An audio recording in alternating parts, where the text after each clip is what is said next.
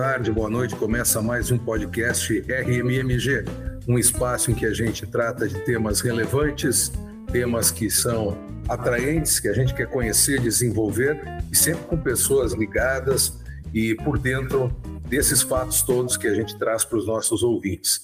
Hoje, o programa traz como convidado Doreni Caramori Júnior, que é líder há oito anos e atual presidente da ABRAP, que é a Associação Brasileira das Produtoras de Eventos.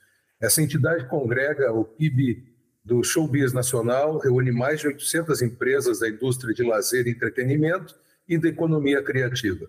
Desenvolveu e protagonizou a aprovação do PERS, Programa Emergencial para a Retomada do Setor de Eventos, o único programa setorial de combate aos efeitos da pandemia no Brasil, que foi aprovado por unanimidade pelo Congresso Nacional Brasileiro e trouxe efeitos positivos para mais de 350 mil empresas do setor aqui do país. O Doreni é formado em administração e direito, o que depõe contra a sua figura, né? administração sim, direito, né? deve estar arrependido até hoje, brincadeirinha, e possui pós-graduação em marketing estratégico. É empreendedor, diretor executivo do Grupo OL, que é um grupo líder da indústria de entretenimento na região sul do país, sócio fundador e conselheiro da empresa Blue Ticket, principal tiqueteira de sete estados brasileiros. Ele presidiu a Associação Comercial Industrial de Floripa, Florianópolis, a ACIF, maior entidade empresarial da base voluntária de Santa Catarina, em duas gestões consecutivas e foi presidente do Conselho Superior em duas gestões. Em 2021, recebeu o prêmio Caio como personalidade do setor de eventos do país. E do lado de cá, pelo nosso escritório, além de mim, o colega Felipe Grando, com mais de 25 anos de experiência na prática de direito tributário, mestre e professor de direito tributário. O mestrado do Felipe se deu pela PUC, aqui do Rio Grande do Sul. Ele é especializado em direito tributário pelo Instituto Brasileiro de Direito Tributário, formado pela PUC. Atua com consultoria e contencioso tributário.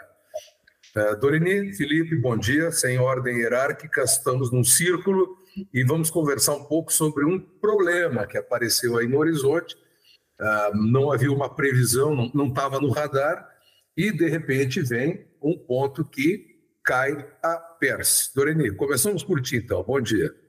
Bom dia, Fábio, bom dia, Felipe. Quero agradecer aí o convite para ter um papo com vocês aí nesse prestigioso canal.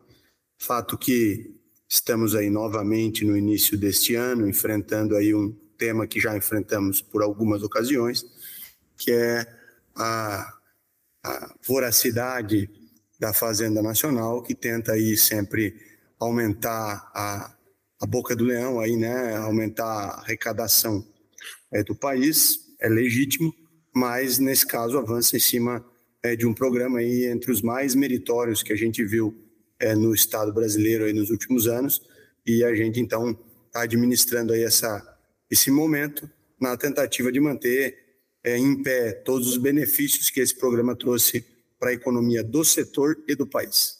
Quem sabe a gente contextualiza um pouco também com o Felipe, eh, fazendo esse, esse, esse bate-bola aqui, o cenário em que a PERS surgiu. A gente estava numa pandemia que fechou tudo, a decisão foi essa e os resultados positivos e negativos a gente conhece. Um dos setores que mais teve problemas foi justamente o setor de cultura, entretenimento, artes, porque o artista vive da sua exposição pública. E essa exposição ficou limitada a canais é, remotos e sem público, sem eventos, sem nada acontecendo, desemprego em massa, situações dramáticas que a gente naquela época não publicizou nem vai publicizar hoje para não não dar ideia para ninguém, mas coisas muito muito ruins, muito graves aconteceram.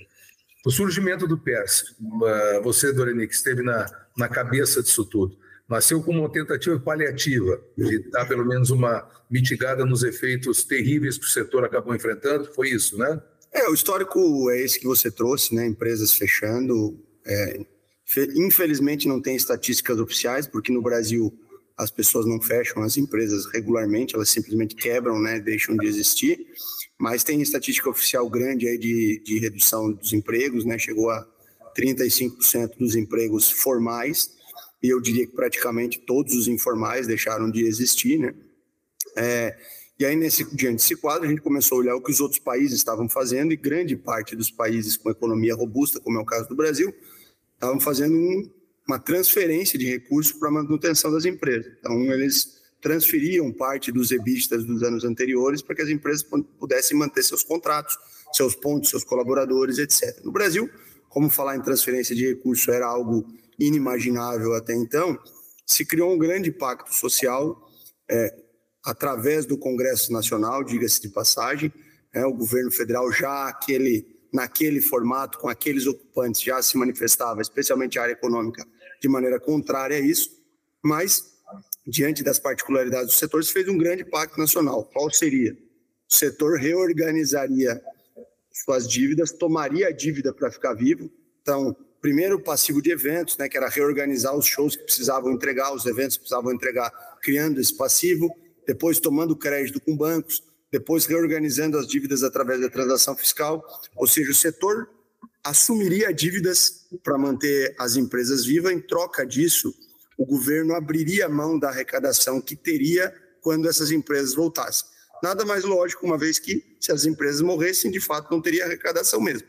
Então, o governo diz: bom, esse setor eu abro mão por cinco anos da arrecadação e passou essa mensagem aos empresários para que eles então tomassem dívida, se endividassem, mantivessem suas empresas, que eles teriam essa, essa mão estendida do Estado brasileiro assim que retomasse as atividades. E aí nasceu então esse programa, que foi o único programa setorial uh, instituído durante a pandemia no Brasil, PERS, que é um programa que envolve exatamente esse equilíbrio. Envolve toda a gestão e organização do passivo das empresas para mantê-las vivas e envolve a desoneração fiscal pós retomada da economia para que as empresas pudessem pagar o passivo que elas assumiram acordadas com o Congresso Nacional.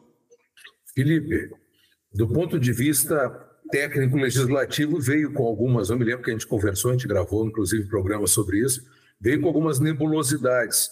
Deu tempo para essas nebulosidades aparecerem no horizonte ou agora atropelado pela revogação, tudo isso fica prejudicado e agora o setor vai ter que trabalhar outras frentes ou tentar uma, sei lá, um, um remendo aí. Como é que foi tecnicamente recebido e como é que isso chegou a se estabilizar ou realmente está tudo prejudicado pela revogação? nem as dúvidas serão, serão afastadas. Bom dia, Fábio. Bom dia, Doreni, aí, pela... obrigado pela participação mais uma vez nesse canal de comunicação aqui de, de do, nosso escritório, da RMMG. Bom, o, o, PERS, como, como o falou, tá, ele, ele realmente é um, um, programa que tem que ser saudado, né? Ele vem, é, é um programa setorial, mas é um programa que tinha tem um propósito, né, que era de e ele era um programa, ele não estava vinculado exclusivamente ao benefício tributário, a alíquota zero que foi criada para os quatro, quatro tributos, imposto de renda, contribuição, PIS e COFINS. Ele também trazia uma condição uh, especial de, de parcelamento dos débitos tributários, programa de financiamento também, permitindo que instituições financeiras é, melhor é, subsidiassem é, a retomada desse setor, né? E acho que esse era o esse acho esse era o propósito do do PERSE quando instituída lá 14148 a lei de, de regência desse programa, era permitir a retomada, né? É, é bem verdade que o PERSE, no seu surgimento, ele foi sofrendo algumas adaptações e ele tinha uh, uh, determinados, digamos assim, requisitos questionáveis. Tá? Algumas adaptações, eu digo, talvez alguns setores que originalmente foram contemplados dentro do programa, uh, talvez não tivessem diretamente ligados dentro do conceito de, de eventos, né? E depois isso até houve uma redução, né? Mas a essência do setor de evento continuou contemplada. Mas a gente tinha, por exemplo, programa, questões de requisito como o Cadastur, que era um dos era e continua sendo um dos pontos decisivos de estar dentro ou fora para determinados uh, determinados uh, determinadas atividades do PERSE, estar dentro ou fora dos benefícios estava ligado, por exemplo, ao fato de preencher esse requisito, ter o Cadastur previamente à pandemia o que é algo o que era algo discutível em função da inclusive da, da própria é, regulamentação ali do cadastro. Por que, que isso é relevante, Fábio? Porque assim nós tivemos então um programa, como o Doreni falou, instituído é, legalmente é, um, uma, pelo Congresso Nacional. Existe uma lei que regulamenta o PERSE e agora, por medida provisória, a medida provisória 1202 de 2023, se tenta, então, uh, antecipar o fim deste programa no que diz respeito às alíquotas zero. Por que, que eu digo antecipar?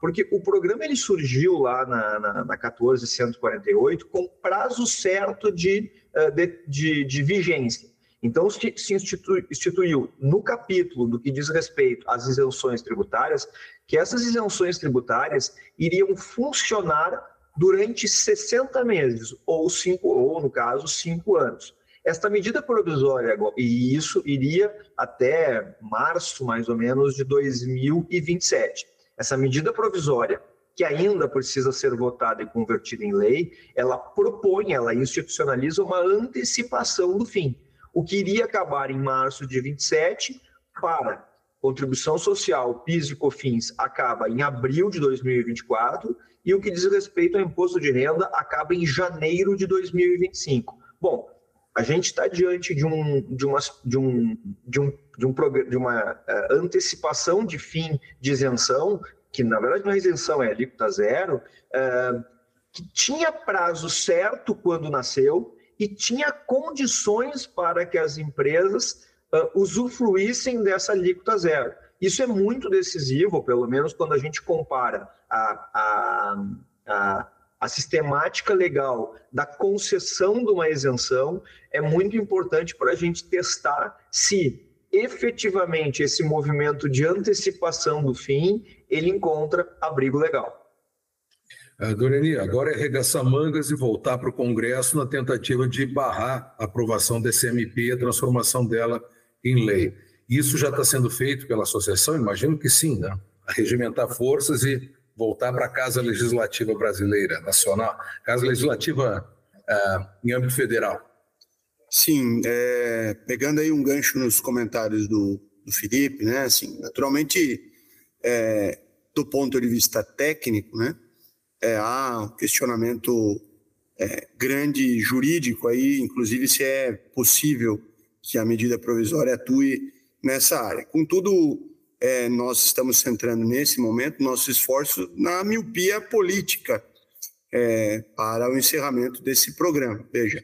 Deixa eu fazer um parênteses aqui. Eu, eu, não gosto muito, porque até porque não tomo posição, tenho como cidadão, mas não tomo posição sobre polarizações políticas. Né? Cada um tem, tem sua forma de pensar e tem aqueles até que não se colocam em polo nenhum, tá? que são terceiras, quartas, quintas vias. Uh, surpreende na medida em que nós tivemos aprovação dentro de um governo que politicamente não era amigo das artes. Essa pode botar até entre aspas, porque isso foi ouvido, não era amigo da cultura, não era amigo do entretenimento. E um governo de esquerda, que normalmente é um fomentador da, da, da, de movimentações culturais, de arte, de, de lazer, de cultura, uh, faz esse, esse pé no freio. Isso, de algum modo, surpreendeu tanto lá quanto cá? Não, na verdade, é, o debate do PERS meio que passou ao largo dessa questão ideológica. Na verdade, aqui é uma questão, outro tipo de questão ideológica. Você tem a área econômica dos dois governos querendo aumentar a arrecadação sempre. Isso houve essa, essa essa esticada de corda, vamos dizer assim, esse debate lá no governo Bolsonaro, que inclusive vetou, vetou a própria lei. É, depois a gente teve que derrubar o veto no Congresso, e mais recentemente, no início do ano passado, já teve aí uma medida provisória, a 1147, também versando sobre o assunto, de maneira mais sutil, também queria acabar com o programa, ou reduzir o alcance do programa, e a gente venceu mais uma vez, e agora de novo. Ou seja, aqui um debate ideológico é a área econômica dos governos tentando é, arrecadar mais e a área política dos governos e o Congresso Nacional com sensibilidade social, reconhecendo que o programa é meritório. E aí a miopia, como eu estava entrando aqui, quer dizer, há uma, uma, uma miopia gigantesca à medida em que o país dá 500 bilhões de reais anuais, meio trilhão de reais em benefícios fiscais. Não estamos aqui discutindo se são meritórios ou não, mas existe isso. E aí ele escolhe apenas um para extinguir e escolhe justamente aquele que foi o que mais deu retorno social no passado. Setor de eventos, a gente não falou sobre isso ainda aqui é, é, nesse, nessa, nesse podcast, mas o setor de eventos foi, no ano de 2023, o setor que mais gerou novas vagas de trabalho no Brasil. Foram 46% de crescimento com relação a 2022. Então, vamos lá. O setor tem, o governo tem 500 bi para enxugar de benefícios fiscais e escolhe justamente o setor que mais está gerando novos postos de trabalho. Esse é o primeiro impacto da miopia do governo. Segundo impacto da miopia do governo, dados, os próprios dados do governo, eles nos trazem que esse programa, com base no ano de 2019, que era arrecadação pré-pandemia, e com base na projeção para 2023, custaria de 4 a 5 bilhões de reais. O ministro da Fazenda vem a público dizendo que o programa está custando 16 bianuais. Muito bem. É, primeiro, a gente não concorda com isso porque os dados vieram da própria Receita e ele não mostra os dados do 16 bi. Mas ainda que custasse 16 bi, vamos entender por que, que o negócio estava projetado para dar 5, custar 5 bi, passou a custar 16. Número um, por mau uso. Se tiver mau uso, quem tem as ferramentas para coibir o mau uso? A Receita Federal. Você deveria ver quem são as empresas que não têm os quinais de evento que estão se aproveitando do benefício e extinguir lá no uso do benefício, lá na fiscalização. Não aqui acabar para todo mundo, para quem é meritório, porque alguma empresa está usando indevidamente. Mas suponhamos que o mau uso é um tema lá da Receita Federal. Vamos aqui ao, ao bom uso. Não, receitas aumentaram, é, empresas aumentaram o seu faturamento. Que ótimo. Se empresas aumentaram o seu faturamento, o programa está dando resultado positivo. Então a gente precisa manter. Então não é que o país está dando um benefício, é o país fez as empresas crescerem, que daqui a três anos voltarão a pagar 100%, né? e aí, nesse caso, é, é, vamos continuar o programa. E ainda há um terceiro ponto: empresas que não eram formais e vieram para a formalidade. Pois olha, esse é o objetivo, tem inclusive secretarias especiais na, no Ministério da, da Fazenda para estimular a formalização. Aí o Congresso criou um programa que formalizou uma série de empresas que estavam faturando na informalidade portanto, não pagavam nem os tributos federais, nem os seus fornecedores, nem o, o ICMS, nem o ISS, não pagavam nada. E agora esse programa, com, meritoriamente, traz empresas para a formalidade. Então, mais um motivo para o programa ser mantido. Você tem setor que mais gera emprego, você tem crescimento de faturamento das empresas e você tem aumento da formalidade. E o governo, na verdade, vamos ser justos, o Ministério da Fazenda, não o governo, resolve que quer acabar com esse programa. Quem é que mandou dar, quem é que mandou dar certo?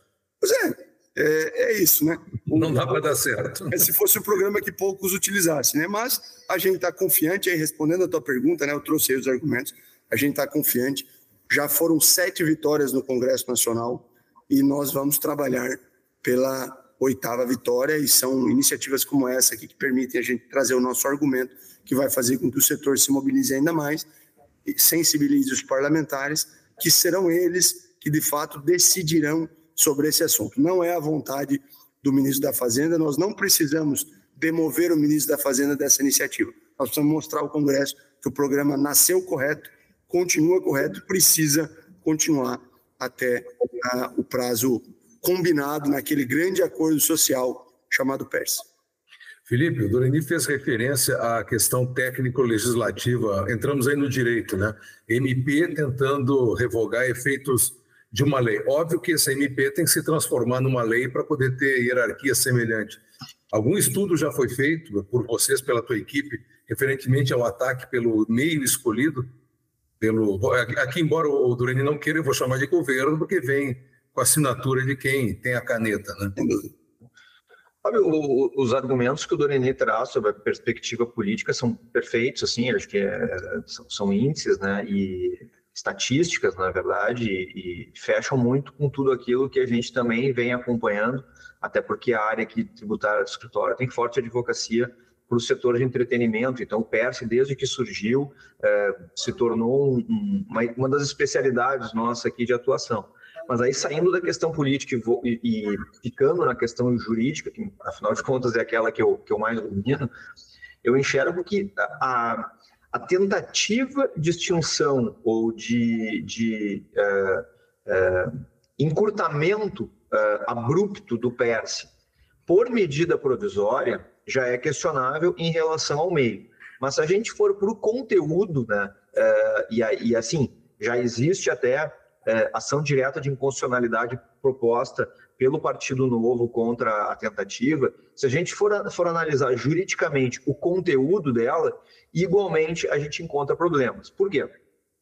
É, quando a gente vai para sistema, sim, é, agora eu vou ser um pouquinho técnico, mas é, é, é necessário para a gente entender essa história.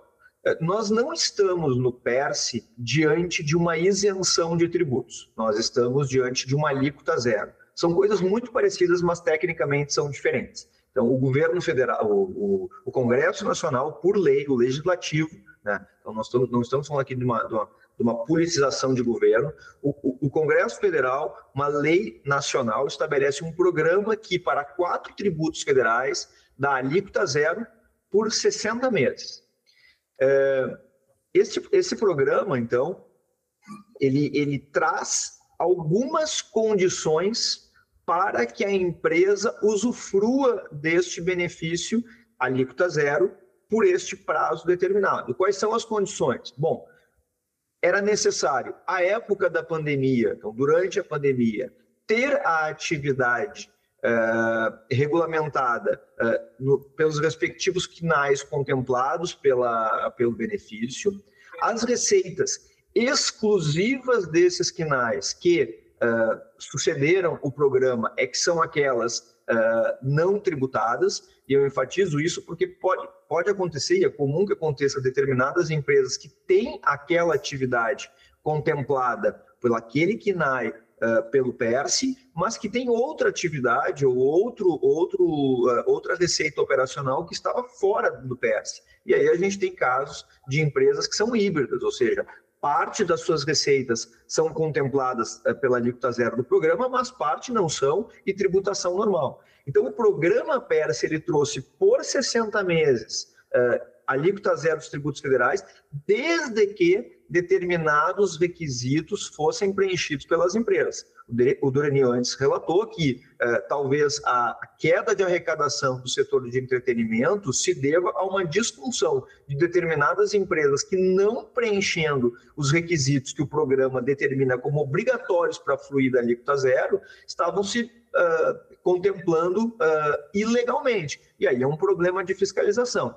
Por que, que esses dois requisitos, ou seja, prazo determinado e, e requisitos, são importantes?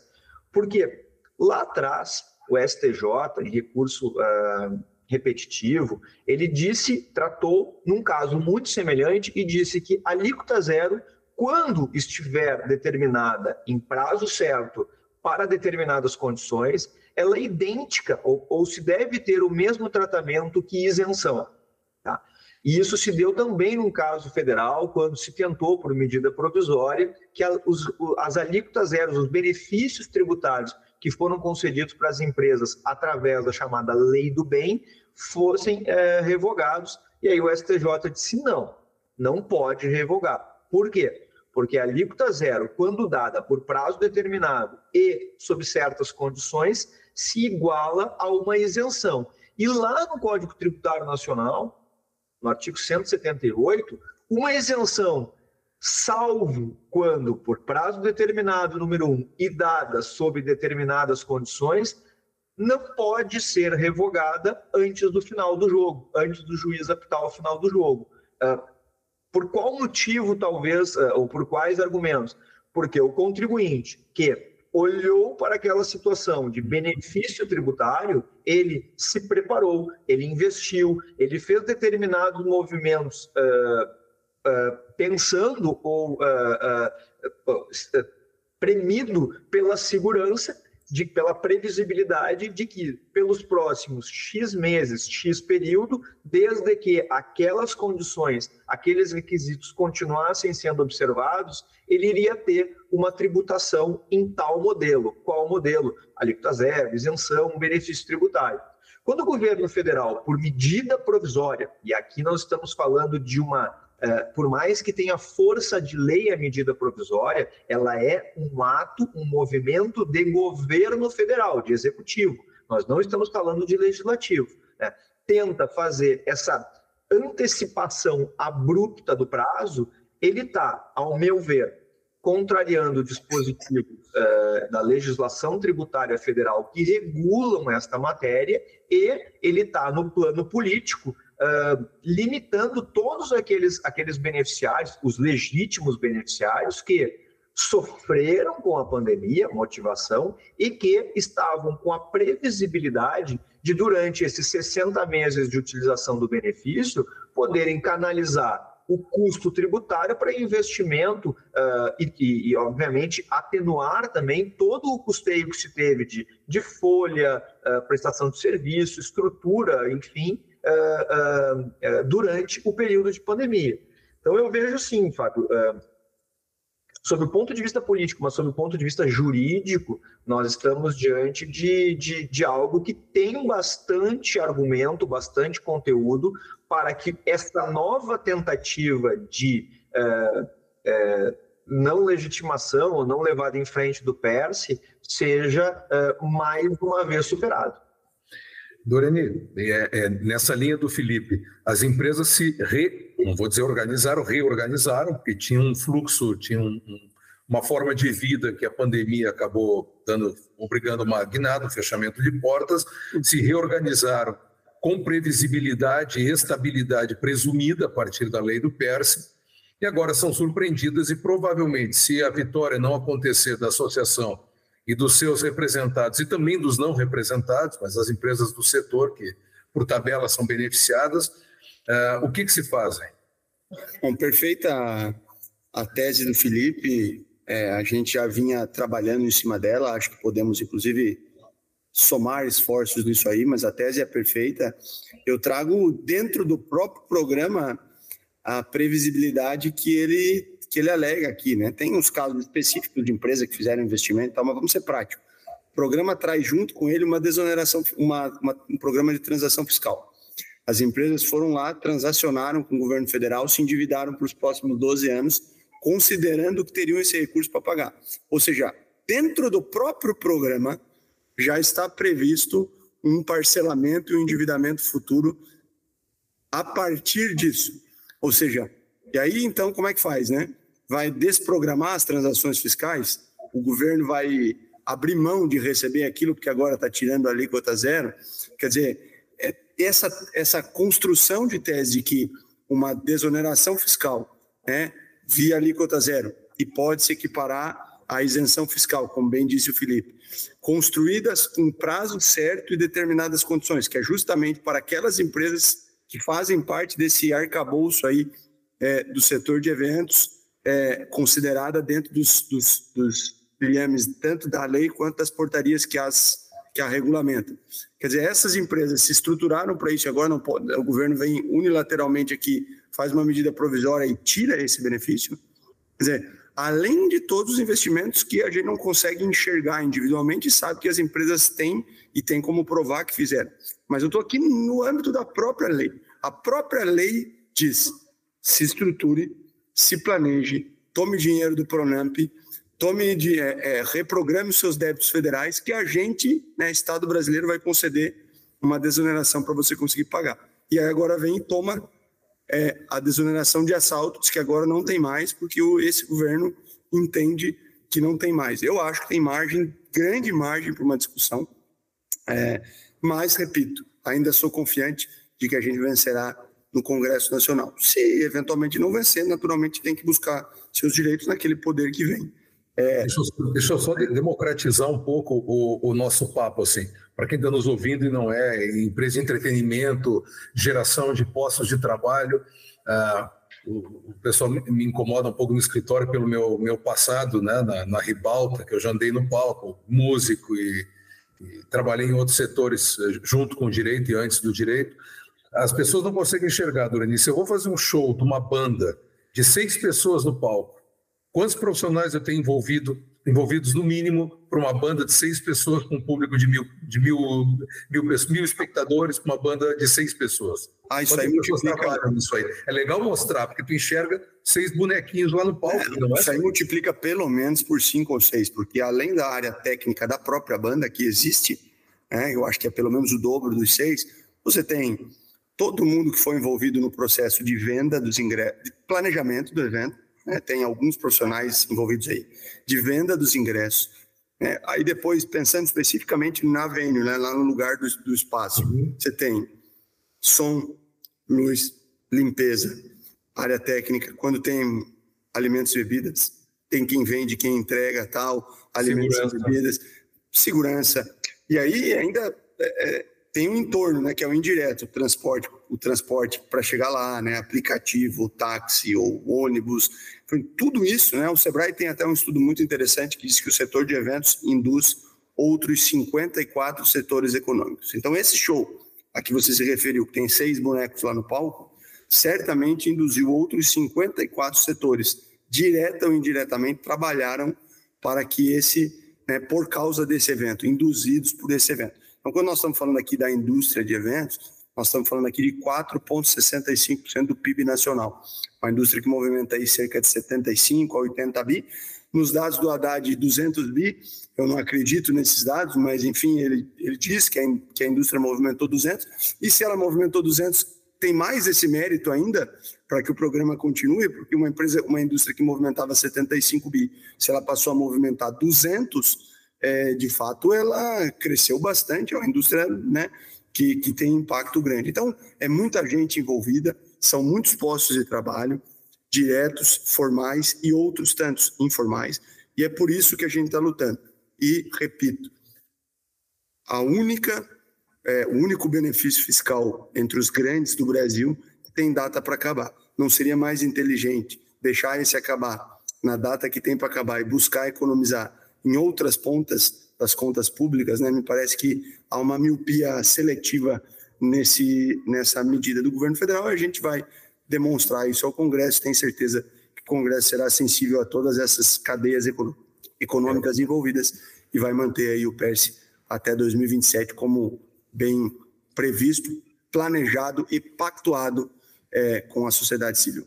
É, eu vou falar nós, porque, como o Felipe referiu, a gente tem muita proximidade com empresas do setor, né?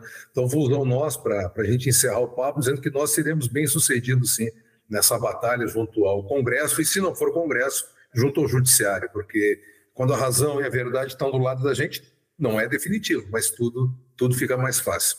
Felipe, quer dar um, deixar o teu abraço aí, a gente terminar a nossa conversa?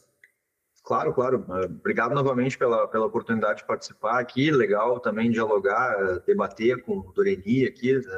Estamos do mesmo lado, né?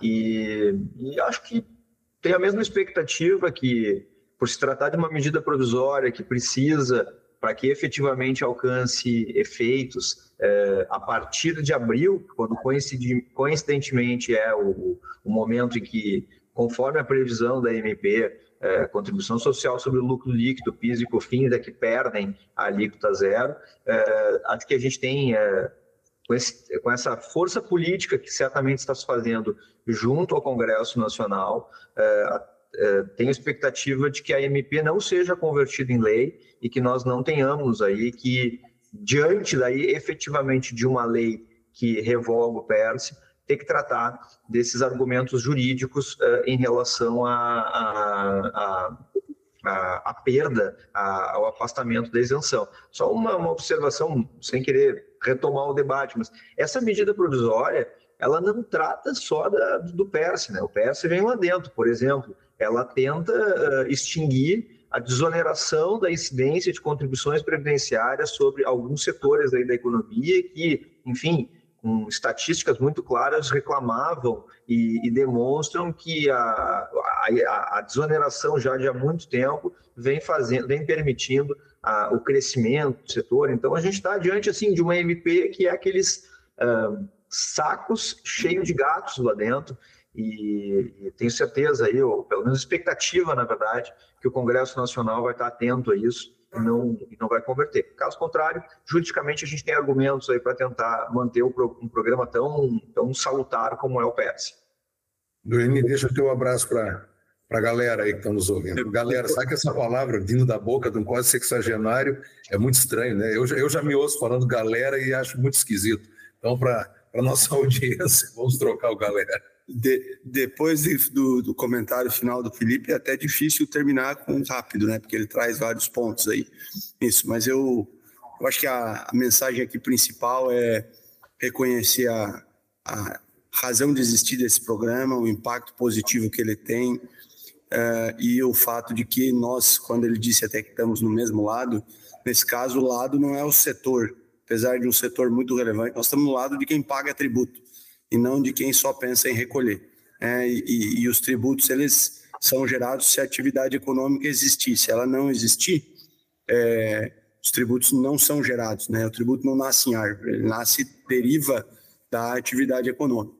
E o nosso setor demonstrou aí que conseguiu retomar com vigor a atividade econômica e parte da razão dessa retomada está no programa. É, mexer no PERSE é uma, pode possibilitar não só um, um, desinvestimento, como até uma alavancagem do endividamento das empresas que poderão ter dificuldade de pagar tudo o que se comprometeram com as renegociações de dívida durante a pandemia. De modo que é, seria, como eu disse, uma miopia é, do governo federal, na ânsia de aumentar a arrecadação, pode até diminuir a arrecadação que tem hoje, especialmente porque o setor continua pagando tributos municipais e estaduais, né, mais a formalização e todos os efeitos da formalização. De modo que esse debate poderia levar aqui mais horas, mas quero agradecer pelo espaço, pela oportunidade, parabenizar aí ao Felipe, é, que comenta aí com bastante primor aí uma bela tese jurídica né, que o setor pode se valer depois, dizer que a gente, sem dúvida, segue firme no debate e ter bons profissionais da área jurídica é, suportando e apoiando o nosso setor também é fundamental. De modo que agradeço, o escritório de vocês tem sido um escritório parceiro aí das atividades todas de associados e da própria associação, então agradeço, parabenizo vocês aí pela, pelo espaço, pela iniciativa e pelo esforço que tem é, feito nessa direção. Loreni Caramore, Felipe Grando, muito obrigado. Estendo o agradecimento ao Ramiro Lemos, que fez a nossa parte técnica e que juntou as, as três pontas. E aos ouvintes, muito obrigado pela audiência e a gente volta em breve com um novo episódio do podcast RMMG. Abraços a todos, tchau, tchau.